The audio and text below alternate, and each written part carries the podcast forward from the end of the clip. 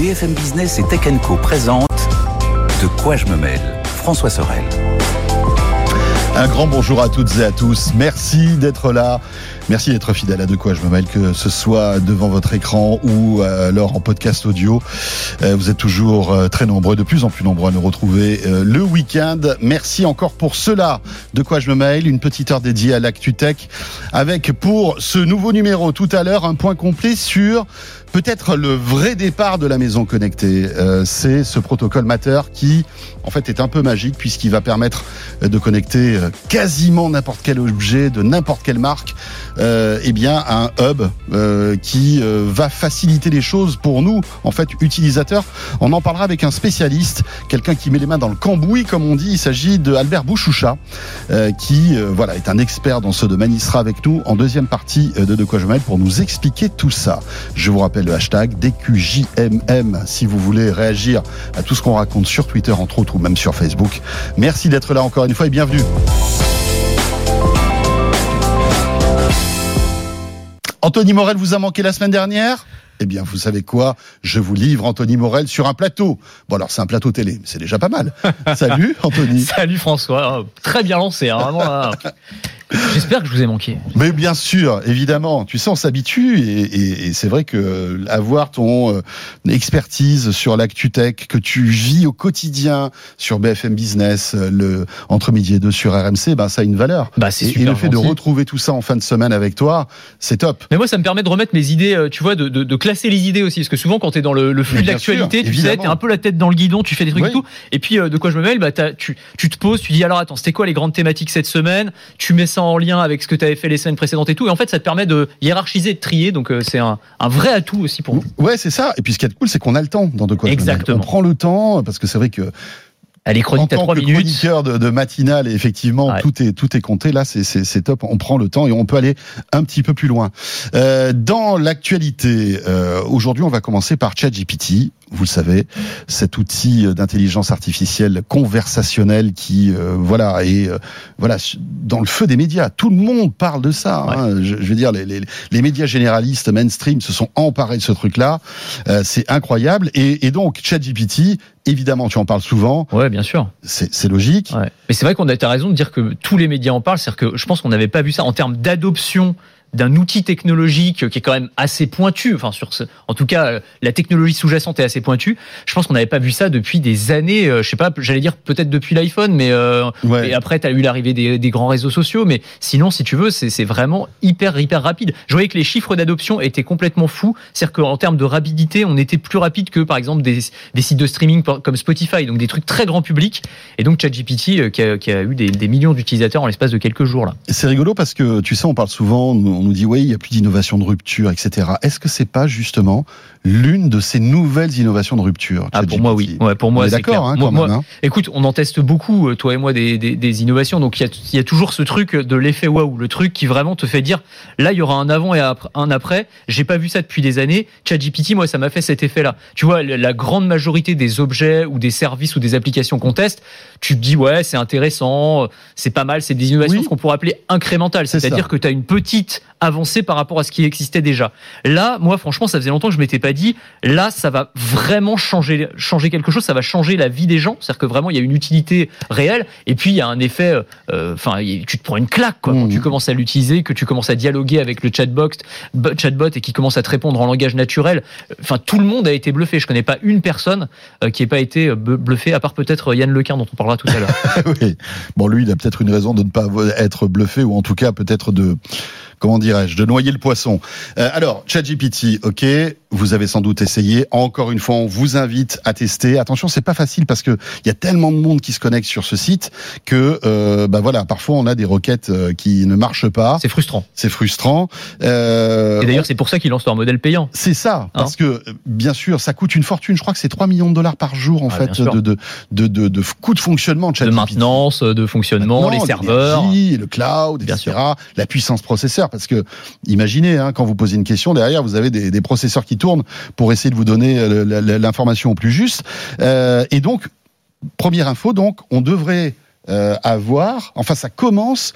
Dans, je crois que c'est testé, hein. C'est testé. Une version payante de ChatGPT. Version payante. Donc, si vous voulez profiter de la version gratuite, profitez-en encore maintenant, tant qu'il est encore temps, puisqu'effectivement, euh, bientôt, ce sera payant. Alors, payant, en fait, il y aura deux options. C'est-à-dire que si je comprends bien, euh, tu auras la version euh, je prends la nationale ou je prends l'autoroute. C'est-à-dire, euh, je prends la nationale, mais ça peut être encombré et euh, j'ai pas la priorité sur le réseau. Et globalement, quand il y a un. T'as le temps de voir le paysage. T'as le temps de voir le c'est vrai. Mais des fois, c'est un peu, voilà, tu t'ennuies un peu aussi, tu vois.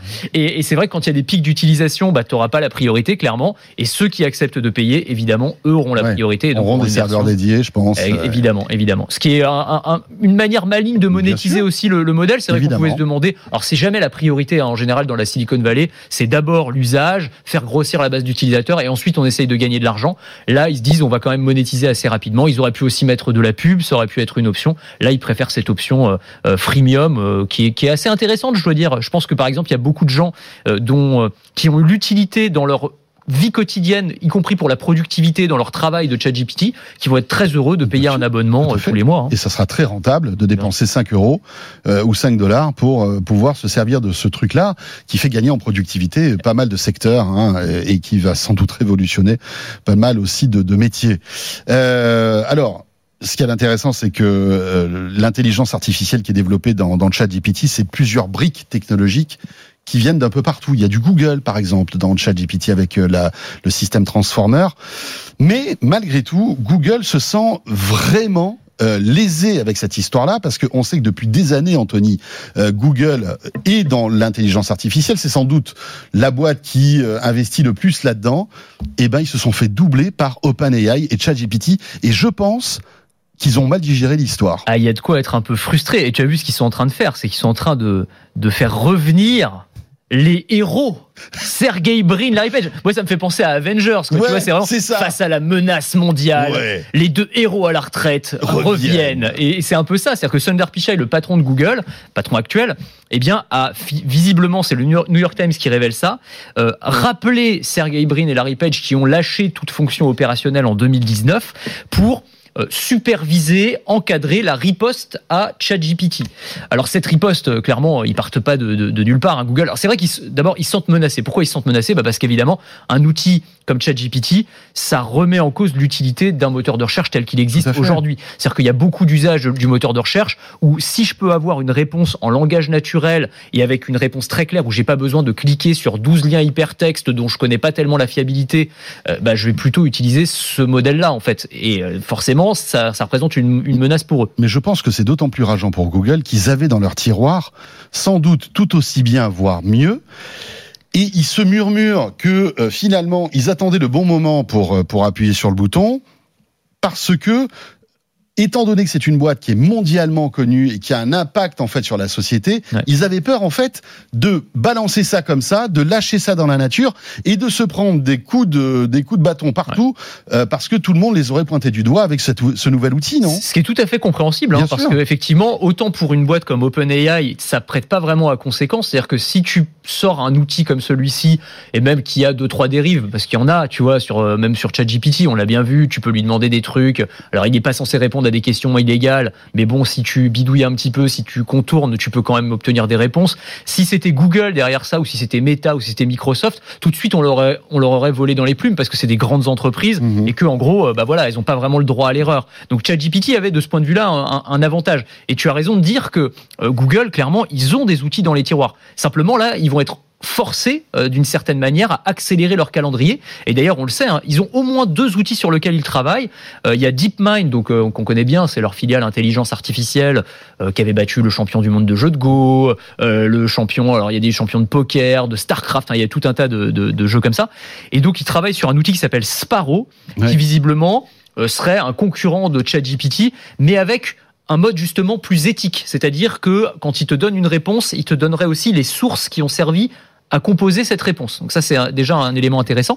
Et puis, ils ont en interne aussi un outil sur lequel ils travaillent, dont on avait déjà parlé, qui s'appelle Lambda, L-A-M-D-A, qui est aussi un outil conversationnel et qui avait fait pas mal parler de lui. C'était au moment, tu sais, de, de cet ingénieur qui s'était fait virer de Google parce qu'il était convaincu que justement cette intelligence artificielle était devenue consciente, c'est-à-dire qu'elle était tellement, tellement réaliste dans, cette, dans ses réponses que lui était persuadé bah, qu'elle avait pris une forme de conscience. bon, évidemment, c'était du délire, mais bon, quand tu te dis que même un mec aussi cortiqué et aussi, j'allais dire, les mains dans le cambouis qu'un mec qui bosse sur l'intelligence artificielle se fait gruger, par, enfin, par son, par son invention en quelque sorte. Et, bah, tu te dis ça que. un côté un peu Frankenstein. Hein, complètement, complètement. Et donc, ça veut dire qu'ils ont en tout cas des outils dans les tiroirs et qu'ils vont, euh, et qu'ils vont les sortir.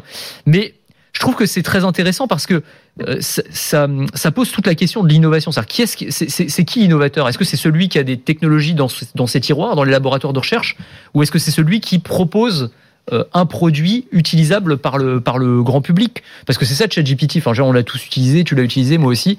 Euh, c'est aussi ça sa force, quoi tu as aujourd'hui des, euh, des, des, programmes qui sont dans tous les laboratoires de recherche de, toutes les grands, de tous les grands groupes technologiques. Et c'est pour ça qu'on parlait de Yann Lequin tout à l'heure. Parce que tu as vu la petite, il y a eu une petite polémique. Donc Yann Lequin, pour ceux qui qui, qui, voient pas, c'est le, le, le, le, pape de l'intelligence artificielle chez Facebook. C'est ça, exactement. Et d'une manière générale, quelqu'un qui une sommité dans l'intelligence artificielle en général. C'est un pionnier mondial du machine learning. C'est une figure qui est extrêmement respectée. Il est français. il est français, il est breton. voilà, il, représente. Euh, voilà, il a toute une équipe euh, d'ingénieurs qui, qui qui ont pignon sur rue dans ce domaine. Et Facebook a réussi à les à les, euh, comment dirais-je, à les embaucher il y a quelques années de cela. Hein. Exactement. Et en fait, là, cette semaine, donc sur Twitter, Yann Lequin euh, s'est fendu d'une série de tweets pour expliquer que ChatGPT, euh, finalement, ne l'impressionnait pas tellement. Que c'était un truc bien ficelé, mais qu'il n'y avait rien de révolutionnaire quand on mettait les mains sous le capot, finalement. Et que, en fait, ces technologies, elles existaient depuis longtemps chez Meta, chez Google, etc. Et il s'est fait tomber dessus à bras raccourcis ou à bras raccourcis, puisque c'est Astérix en ce moment, euh, par tout un tas d'internautes, et euh, y compris des, des, gens un peu technophiles et tout ça, en lui disant ouais non mais c'est parce que t'es frustré, euh, t'aurais voulu euh, sortir le produit avant, etc. Et, et, lui en fait, moi je remets pas du tout en cause sa parole à Yann Lequin. Je pense que réellement il, il, a raison sur le fait qu'il y a sûrement des produits en interne qui existent et qui sont même peut-être plus performants que ChatGPT. Simplement, bah là, la force d'OpenAI, ça a été de sortir le produit, quoi. Voilà, c'est, mmh. tu vois que de la même manière que euh, avant euh, l'iPad, bah, t'avais des tablettes Arcos et puis t'avais des tablettes qui existaient partout dans les laboratoires de recherche. mais euh, c'est Apple, n'a pas inventé la tablette, mais ils ont révolutionné l'objet, en exactement, sorte. Exactement. Et voilà. Et c'est, un peu la recette magique de plusieurs technologies, hein, ChatGPT.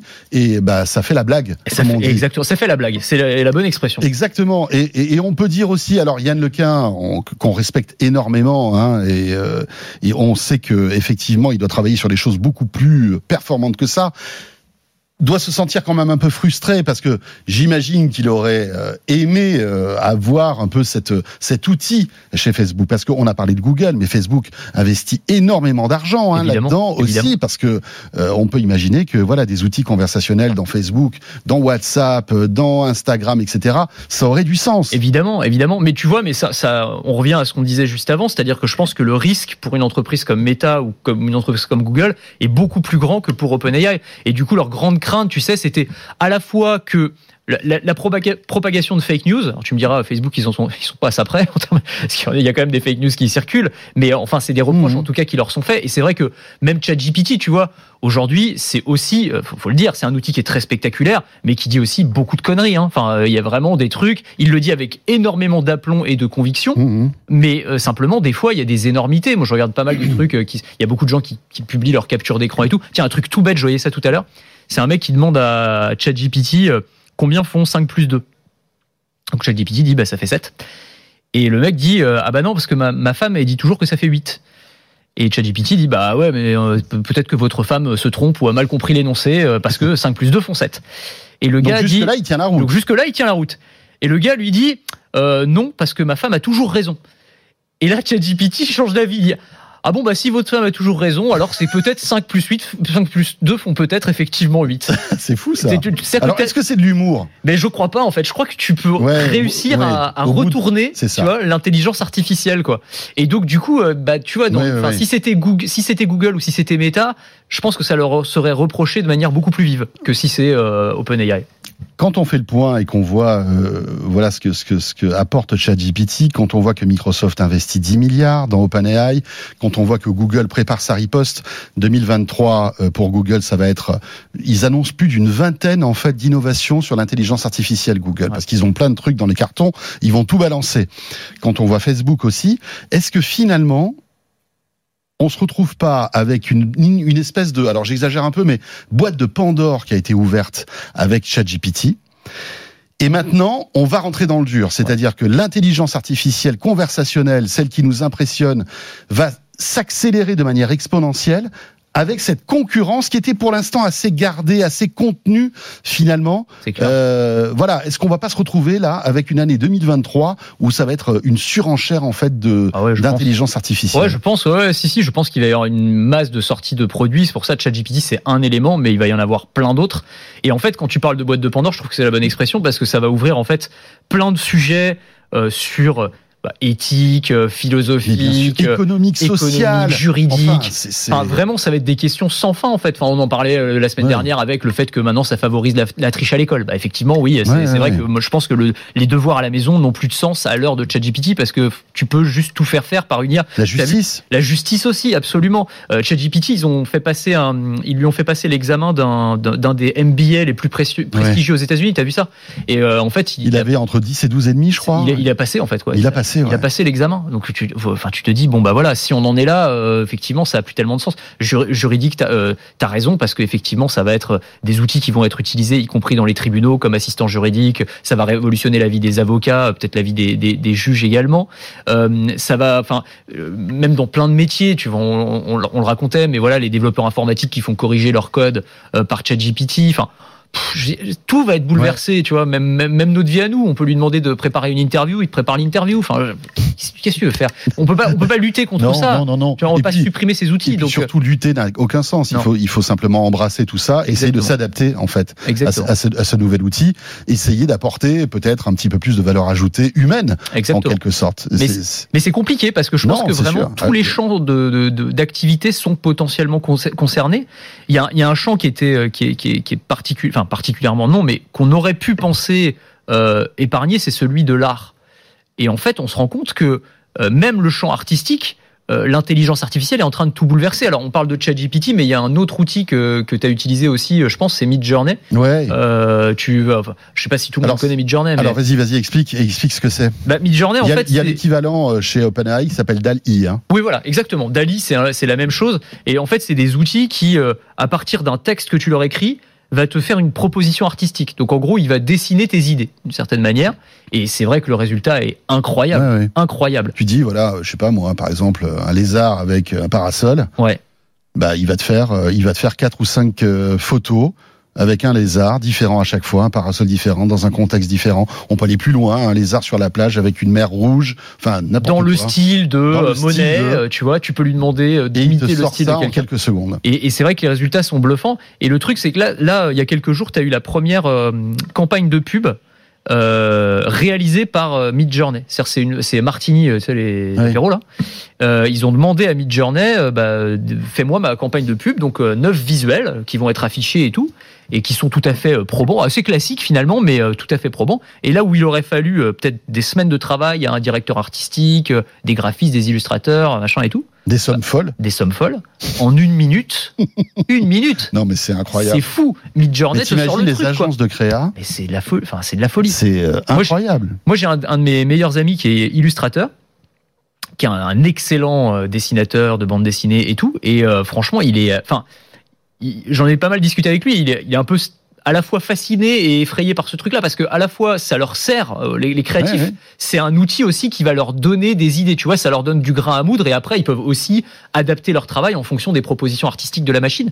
Mais le truc, t'as as cette question de euh, jusqu'où je peux me servir de la machine avant que ce soit finalement la machine qui fasse le boulot à ma place. C'est ça. Euh, et ça, c'est très compliqué. Oui. Et quand ton client se dira ben c'est plus la peine que je prenne cet illustrateur, je vais aller directement sur DALI ou sur Midjourney. C'est ce qui va se passer. Hein. Euh, là, as au, je sais plus quel éditeur au Japon euh, va éditer un manga euh, au mois de mars qui sera complètement conçu par l'intelligence artificielle. Et t'as as des mecs qui font un business. Alors moi j'ai regardé, ça m'a beaucoup intéressé. J'ai regardé beaucoup de tutos sur YouTube. peut-être un business à monter. Enfin là, je pense qu'il est aussi, il y a beaucoup de gens qui font ça. Euh, c'est que en gros, tu demandes à ChatGPT de t'écrire une histoire. Donc tu lui dis euh, écris-moi une histoire pour enfants euh, mmh. qui raconte je sais pas euh, un enfant qui rencontre un renard qui bon, c'est le petit prince ça existe déjà ça a déjà été très bien fait par des humains. Donc tu lui demandes de t'écrire l'histoire. Une fois que tu as l'histoire, tu rentres l'histoire dans ChatGPT dans dans Midjourney. Donc Midjourney te dessine l'histoire et ensuite bah tu auto-édites ça sur Amazon et tu vends le bouquin. Et t'as des mecs qui ont fait ça et vraiment, tu, bah, en fait, tu, à partir de rien et en mmh. l'espace de 30 minutes, t'as un bouquin qui est écrit et qui est en vente et qui va être acheté euh, par certains. Et voilà, c'est fou quoi. Alors, le, petit souci, tu reprends le, si on reprend l'exemple de Martini, malgré tout, tout n'est pas rose dans ce système-là parce que il y a des problèmes de droit d'auteur. C'est-à-dire que finalement, tous ces services d'intelligence artificielle piquent des images un peu à droite à gauche, vont les modeler, les, les, les, en fait les, les transformer, mais euh, évidemment, ça pose des problèmes de, de droit d'auteur. Exactement. Et, ça, on va, on a vraiment un dilemme juridique là. Je ne sais pas comment on va le résoudre. Et euh, aux États-Unis, tu as eu le premier euh, procès là il y a quelques jours, enfin une attaque, une action en justice qui a été lancée par des artistes contre les créateurs de Midjourney en, leur reprochant précisément ça, c'est-à-dire en disant mais attendez, euh, il y a un moment, votre intelligence artificielle, très bien, alors elle, elle agrège finalement des données, elle, elle crée quelque chose, mais elle crée quelque chose à partir de milliards d'images qui ont été euh, scrapées en fait, qui ont été euh, siphonnées sur Internet sans demander d'autorisation à personne. Et ces images-là, elles ont été créées par des vrais artistes. Donc est-ce qu'on n'aurait pas le droit à une rétribution à un moment Surtout si c'est utilisé ensuite commercialement, comme là par Martini, mais il y aura plein d'autres exemples comme ça.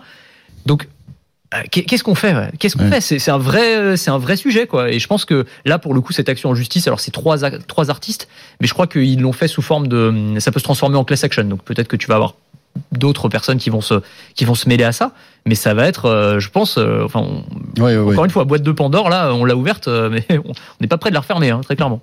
ChatGPT aussi, voilà, c'est un puissant fond de réflexion, de d'analyse. On pourra en parler encore pendant une demi-heure. Hein. Imaginez un robot connecté à ChatGPT. Moi, c'est ça. Ah ouais, ça va être fou, Un assistant vocal. Enfin, on va se retrouver à discuter, à avoir des conversations en fait avec des machines. Euh, le, le, le, jour, alors ça existe. Il y a déjà des essais, mais le jour où on va industrialiser la voix avec une intelligence à la ChatGPT, Ouais, ça, va, être, incroyable. Et tu vas avoir un vrai sujet justement, mais enfin on aura l'occasion d'en reparler de ça, hein, mais euh, autour de l'attachement émotionnel. Moi, pour moi, le, vrai sujet, il est là plus que parce que les mecs quand on pointe les dérives de ChatGPT, c'est euh, on peut créer des malwares avec, euh, on peut diffuser des fake news. Moi, pour moi, il y a un vrai truc, ça va être effectivement le fait que tu puisses tomber amoureux d'une machine, que tu puisses t'attacher et qu'on va pouvoir aussi t'arnaquer en utilisant ces, ces outils-là. Donc, enfin là aussi, hein, il va y avoir des, des, des, des sujets énormes. Les arnaques qu'on va avoir sur Facebook, tu sais, tous les trucs de drague euh, bidon, etc. Ça va être un carnage. C'est ça. Ce sera plus le mec qui sait pas écrire qui et qui vient de parler et, tout. Qui est de l'autre côté de la planète. Là, là ça sera un robot euh, qui va balancer des millions de trucs et qui euh, gérera les sentiments de, de, de millions de gens et qui pourra aller récupérer des éléments sur ton profil, donc te parler de manière ultra personnalisée, donc tu auras tout ça. Mais après, gardons aussi en tête, parce que je, c'est aussi un outil formidable. Mais, vraiment, quoi. C'est un truc génial en termes d'apprentissage, de, productivité. Il y a plein de, de Mais c'est à l'image de toutes ces innovations. Hein. Internet, euh, c'est formidable, mais en fait, il y a le pire et le meilleur sur Internet. C'est toujours l'usage qu'on en fait. Hein, Exactement. Et ChatGPT sera pareil. Euh, on change de sujet, on y reviendra bien sûr.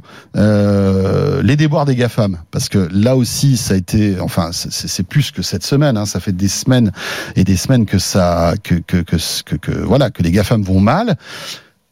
Évidemment, le contexte économique, contexte géopolitique, euh, euh, voilà, et donc on, on, on, voit des dizaines et des dizaines de milliers d'emplois qui disparaissent. Ah bah Anthony, euh, la liste, non, je, les ai notés quelque part, moi. on sait, hein, Meta 11 000, euh, Google 12 000, Microsoft 10 000, Amazon 18 000. on peut égrener la liste. Hein. c'est le plus gros. Twitter, euh, je crois que c'est 4 000 chez Twitter. Spotify, bon, c'est quelques centaines de personnes. Bon, ben, parce que c'est une boîte qui est, qui est plus petites. Coinbase. Alors même s'ils sont européens, hein, Spotify. Oui, oui, oui, absolument. toutes les euh, boîtes de crypto aussi. Enfin, vraiment, là, IBM, là. IBM, absolument. donc, ça fait, ça fait quand même du monde. Et euh, voilà, on se dit, euh, bon, alors voilà, c'est, en plus, il faut savoir qu'aux États-Unis, euh, on, embauche, on embauche comme on vire. C'est-à-dire que du jour au lendemain, euh, bah, tu fais, ta, tu fais ton petit carton, tu t'en vas. C'est comme dans les séries télé, quoi. Bah, je sais pas si tu as vu, les, t'as, pas mal de vidéos virales là, de mecs de Google qui se sont fait virer, qui, en fait, qui filment le moment où ils sont licenciés. Tu sais, donc, tu as la vidéo TikTok d'une personne, d'une salariée de Google, donc qui raconte sa journée chez Google. Donc elle fait tout ce truc. J'arrive dans l'entreprise, donc dans le super Googleplex, machin et tout. Je prends mon petit déjeuner gratuit, j'ai ma journée et tout. Et puis à la fin de la journée, elle reçoit des alertes et tout. Et puis elle se rend juste elle est virée en une seconde quoi. C'est vraiment pas le truc. Euh, ah oui oui oui, euh, on, prend pas, de pincettes quoi. Non non non, on, met pas de gants là. Hein. Effondré quoi. Et bah ouais en fait c'est ça se passe comme ça. Ouais.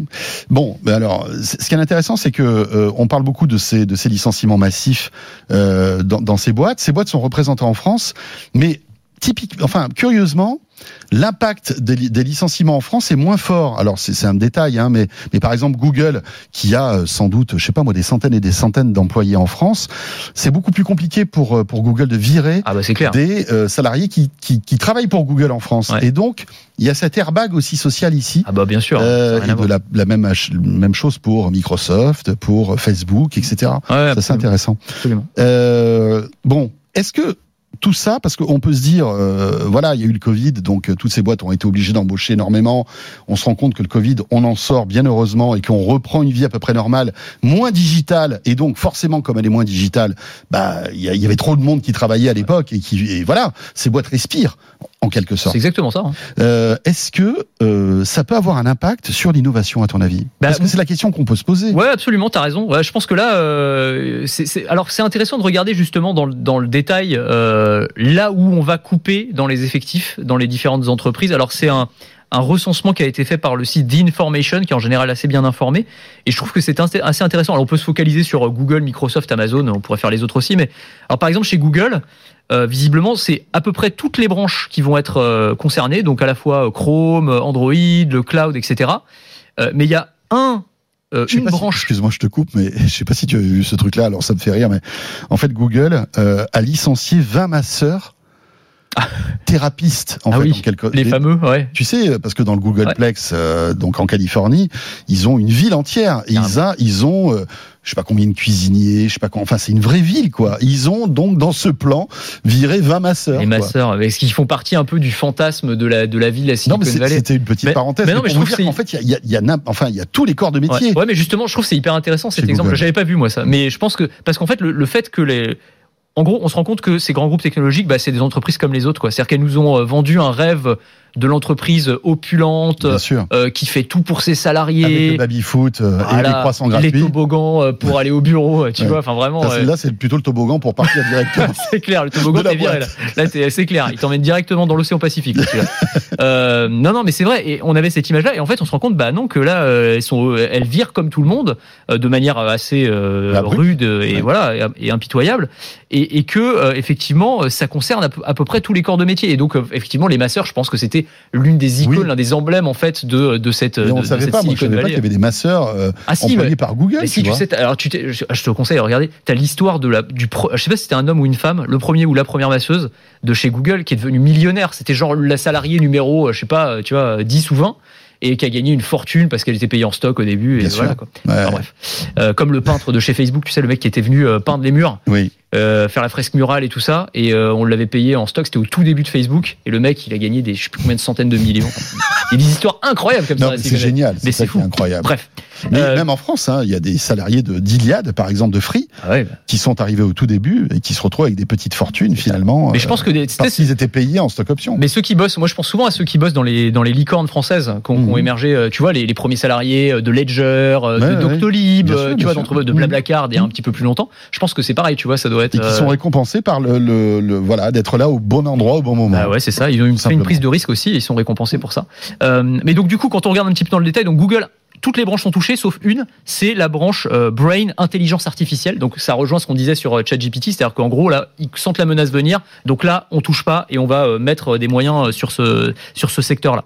chez Microsoft, c'est marrant parce qu'ils vont s'en j'allais dire en profiter pour sortir de de choses dont ils commence à voir les limites en termes de potentiel. Par exemple, la réalité mixte. Alors peut-être que c'est aussi un coup de, dans, dans, dans le, fantasme du métaverse, mais tu mhm. vois, toute la division HoloLens, par exemple, ils vont pas mal tailler dans les effectifs euh, leur, leur fameux casque de, de réalité mixte.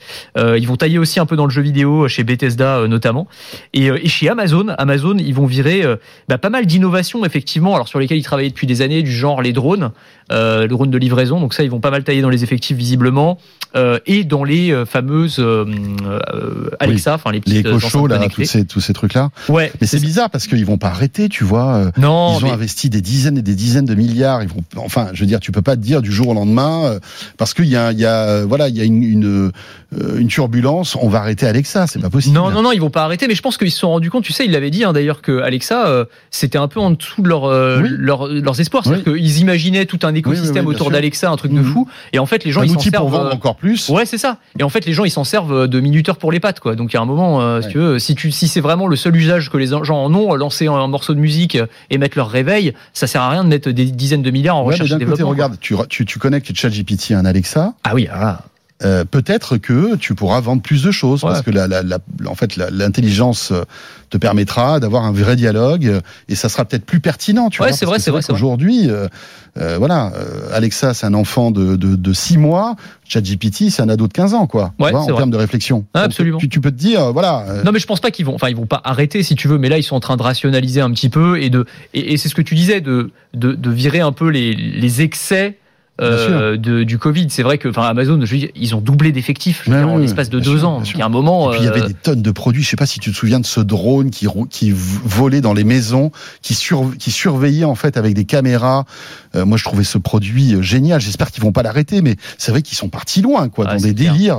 Tu avais le petit robot majordome aussi, là. Je tout à fait, tout à fait. Est-ce que tout ça va disparaître? Écoute, on verra parce que comme chaque année, enfin au même moment, hein, au printemps en général, ces boîtes-là font des, des conférences de presse où ils annoncent un peu leurs nouveautés. On verra si euh, si tout ça disparaît ou pas. Bah, j'espère pas. Enfin, j'espère vraiment qu'on aura des trucs excitants euh, à la Google I.O. Euh, tu vois, à la, la, conf intelligence artificielle d'Amazon, aux conférences de Tesla et tout ça. Enfin, il y a, c'est, enfin, nous, c'est ce qui nous, enthousiasme aussi. Tu vois, il faut qu'il y ait. Alors des fois, il y a. Non, mais c'est parce que t'as raison. Il y a des trucs quand tu dis ils sont partis loin, c'est que des fois il y a des trucs c'est complètement what the fuck. Tu vois, c'est un peu comme au CES de Las Vegas la moitié des, des, produits, tu te dis ok c'est rigolo, mais jamais personne achètera ça en fait. Mais c'est ce qui fait aussi la, euh, je veux dire la beauté du secteur tech quoi, c'est que tu mhm. vas avoir 1000 idées et sur ces 1000 idées il y en a 10 qui survivront et, les qui vont rapporter, qui vont rapporter des fortunes, qui vont rapporter des fortunes et le reste bah ce sera euh, ça finira au musée des au, musée de la tech. C'est ça, euh, ça, Et c'est quand même c'est quand même super marrant parce qu'il y a des gens qui ont eu ces idées là, qui les ont développées, qui ont mis leur énergie,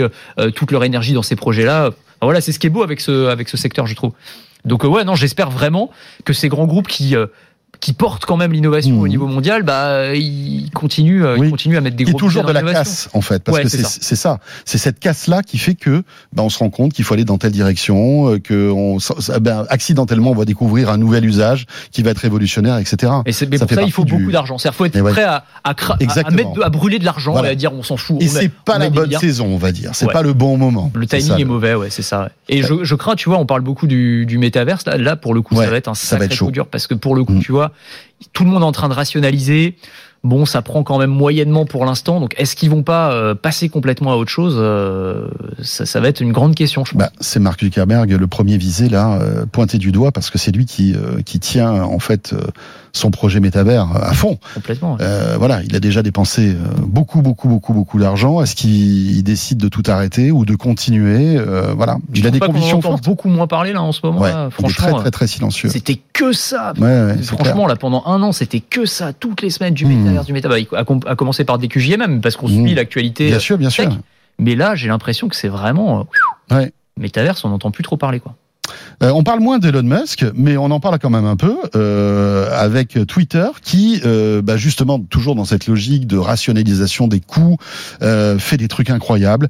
Euh, il vend ses meubles, c'est-à-dire que les locaux de San Francisco de Twitter, qui étaient prestigieux, enfin voilà, comme toute boîte américaine flamboyante à l'époque, euh, eh bien vend là, mais tout, c'est-à-dire des machines à café aux tables, en, en passant par les éléments de décoration. C'est ça. Ils ont fait une vente aux enchères en fait. je sais pas s'il va vendre sa chemise, Elon Musk, mais euh, mais en tout cas, ils vont les meubles, ça c'est sûr. Alors il y a même des éléments un peu mythiques, tu sais, genre le, gros oiseau bleu qui trônait à l'entrée et tout. Et ça, ça s'est vendu. Je crois que c'est 40 000 dollars. Ça c'est un super, c'est un super truc. C'est tellement beau ça. J'avoue. Si j'avais les moyens. Ah ouais, ouais, ça dans ton salon, hein, c'est pas mal. il faut avoir un grand salon. Il faut avoir un beau salon, c'est vrai. Mais ça, ça fait son petit effet quand même. Je crois que 40 000 dollars, je sais plus si c'était la mise à prix ou si c'est le prix auquel il a été vraiment vendu. Mais enfin, en tout cas, il y avait un peu de, c'est quelques objets qui ont rapporté un peu de, un peu d'argent. Euh, ce qui est marrant aussi, c'est que euh, il a arrêté de payer ses loyers. Non mais tu te rends compte un peu. En France notamment. Alors en France, je sais euh, aussi en France, je sais pas. Ouais, peut-être. Je crois qu'il y a eu un truc comme ça. Ouais. Euh, je crois qu'il y a eu un, problème de, de, paiement de loyer, etc. Moi, j'ai vu en Angleterre là il y a quelques jours, euh, à leur siège londonien, et donc ils ont. Ah non, pardon, c'est en Angleterre, c'est pas en France. Et, et, d'ailleurs, tu sais par ils se, ils se font virer par en fait par le roi d'Angleterre, parce que le siège appartient à la couronne d'Angleterre. Donc, enfin, tu vois. c'est marrant parce que c'est, enfin, c'est marrant. en fait, c'est vraiment la stratégie du mauvais payeur. J'imagine que c'est pour pouvoir négocier les loyers à la baisse, quoi. Mais ce qui est une stratégie de de grippe sous. Enfin, tu te dis, encore une fois, on en revient à ce qu'on disait avant sur la, la Silicon Valley qui avait toujours cette image d'opulence et tout. Et là, tu te rends compte que c'est une gestion, mais enfin, c'est même pas de bon père de famille. C'est une gestion de mecs qui, qui serrent les cordons de la bourse à fond pour essayer de gratter euh, chaque, euh, chaque dollar. C'est des économies qui coûtent cher parce qu'après tu paies des, des, majorations, tu paies des procès, enfin c'est tout, tout, tout, ça est, est, un peu bizarre. Mais bon. Bah oui, mais je pense que c'est vraiment peut-être la détresse financière de Twitter. Hein. Ah bah, C'est-à-dire Musk il l'a dit. Hein, de toute façon, il a dit je suis en mode réduction des coûts parce que euh, on met la clé sous la porte, quoi. Mmh. On se met en faillite, quoi. Et c'est lié aussi au fait, enfin on le voit bien, hein, le, le qu'il est en train de chercher un modèle économique avec les abonnements payants, avec là t'as vu qu'il allait lancer un abonnement sans pub.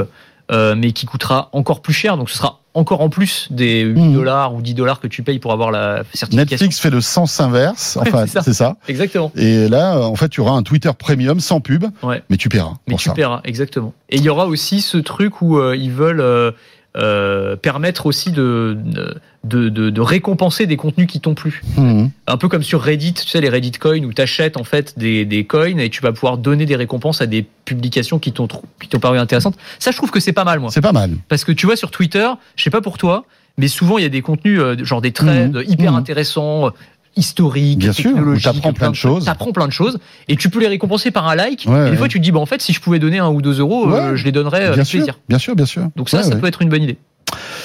Voilà pour l'actu euh, de ce de cette semaine. Merci Anthony. Bah merci à toi, merci à tous. Je pense qu'on aura d'autres d'autres sujets encore plus plus passionnants la semaine prochaine. Euh, Anthony que vous retrouvez donc tous les matins sur BFM Business, sur RMC et RMC Story aussi, avec Estelle Denis. Et puis vous restez avec nous. On enchaîne dans un instant avec mon deuxième invité, un spécialiste de la maison connectée. C'est un sujet aussi qui t'intéresse beaucoup.